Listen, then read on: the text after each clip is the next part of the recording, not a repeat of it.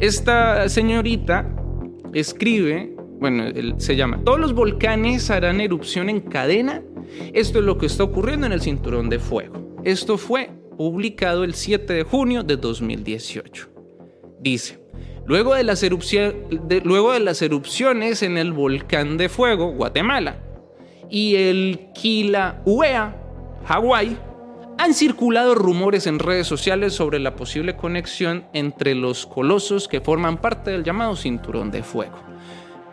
Y sin más ni más, la señorita no le tiembla la, la letra para decir la información falsa.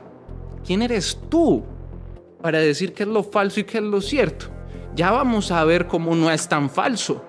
La información falsa asegura que se ha desencadenado la actividad en todo el anillo de fuego, empezando en Hawái y luego en Guatemala. Según esas noticias, en las próximas semanas habrá erupciones en todos los colosos, incluido el Popocatépetl en México. Los expertos aseguran que no existe relación entre estas erupciones y que tampoco y que yo no sé qué y que no. Dos años después hubo una erupción en cadena. ¿Mm? Esa la, la supimos. O sea, sí, no era en cuestión de semanas, no, pero que sí sucedió, sí sucedió. 2022, el volcán más grande del mundo ha entrado en erupción. Después de 38 años, el volcán más grande del mundo entró en erupción en las Islas Hawaianas. 2022, en 2018, dijeron, eso es mentira que el cinturón de fuego se activó 2023, el volcán Popocatépetl elevó semáforo amarillo fase 3, aumentará actividad, gradualmente afectará la aviación. 2022 otra vez. ¿Por qué las erupciones volcánicas en Islandia podrían dar inicio a una nueva década de vulcanismo? La primera de las erupciones volcánicas en Islandia en 2022 se registró como la más violenta en 800 años. Ahora sí entendemos por qué los expertos no entienden qué es lo que está pasando, sin embargo dicen esto es normal. Vuelvo y digo, ¿qué más tenemos que esperar para darnos cuenta lo que está sucediendo y lo que va a suceder? Siguiente noticia, una nube radioactiva se acerca a Europa. Y movemos entonces nuestra siguiente amenaza, la amenaza nuclear. Les voy a contar de qué se trata esto. Nube radioactiva avanza hacia Europa, según Consejo de Seguridad ruso. Acusan a Estados Unidos de suministrar municiones con uranio empobrecido. ¿Cómo es la cuestión aquí? Así rápidamente. Resulta, mis amigos, que Rusia dice, ojo señores de Europa, en Polonia está aumentando en este momento la radioactividad. Y esto se debe a que nosotros, como Rusia, destruimos unas armas que tenían eh, uranio empobrecido. Resulta, mis amigos, que pues ellos en Rusia se lavan las manos y dicen, esto es culpa de Estados Unidos. Nosotros lo único que hicimos fue destruir esas armas que Estados Unidos trajo acá y que nos parece muy mal que haya traído acá, porque está apoyando la guerra en ese país. Se está metiendo en camisas. Al destruir estas armas, una nube radioactiva, tóxica, peligrosa, se fue para Europa. Ya contaminó a Polonia va a pasar otra vez.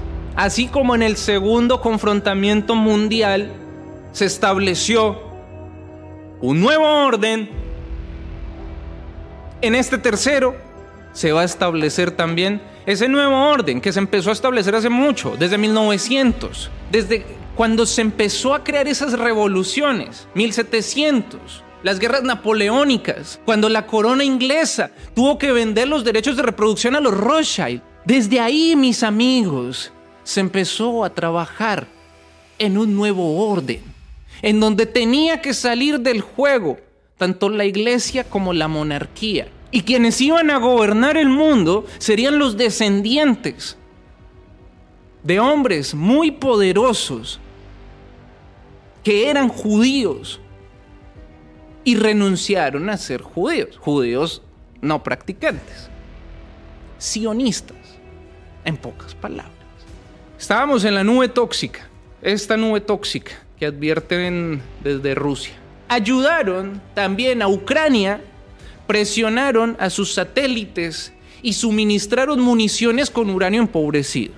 Su destrucción provocó que una nube radioactiva se, se, dirija hacia Europa Occidental. Se registró ya un aumento de radiación en Polonia. Eso fue lo que dijeron hace pocas horas las, las autoridades rusas. Los expertos, mis amigos, están preocupados porque aseguran que el uranio empobrecido es más tóxico que el plomo. Entonces, ahí es donde, ¡pum! Volvemos a sacar nuestro manual de instrucciones de cómo sobrevivir a esa próxima tragedia, a esa próxima catástrofe como mis amigos, otra vez con cámaras de gases encerrados en nuestras casas, prohibido usar la electricidad. Estamos hablando aquí de esta catástrofe nuclear, aquí de esta, esta, esta es la, la catástrofe que nos están hablando ahorita. Listo, ¿cómo sobrevivir a esa vuelta? No salir de la casa, no respirar, no respirar, maldita sea, no respiren. No solamente están generando eh, están, están eh, enfermando al medio ambiente porque ustedes existen, malditos gusanos. No solamente eso, sino que tienen que mandar a sus hijos a la guerra, porque primero está el planeta, primero está el país, primero está todo antes que ustedes. Así se sobrevive, muriendo.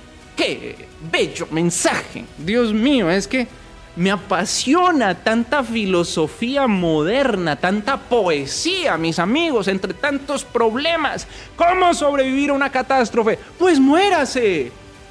¿Cómo reducir la pobreza? Pues maten los pobres. Ya, filosofía moderna, mis amigos, todo un poema.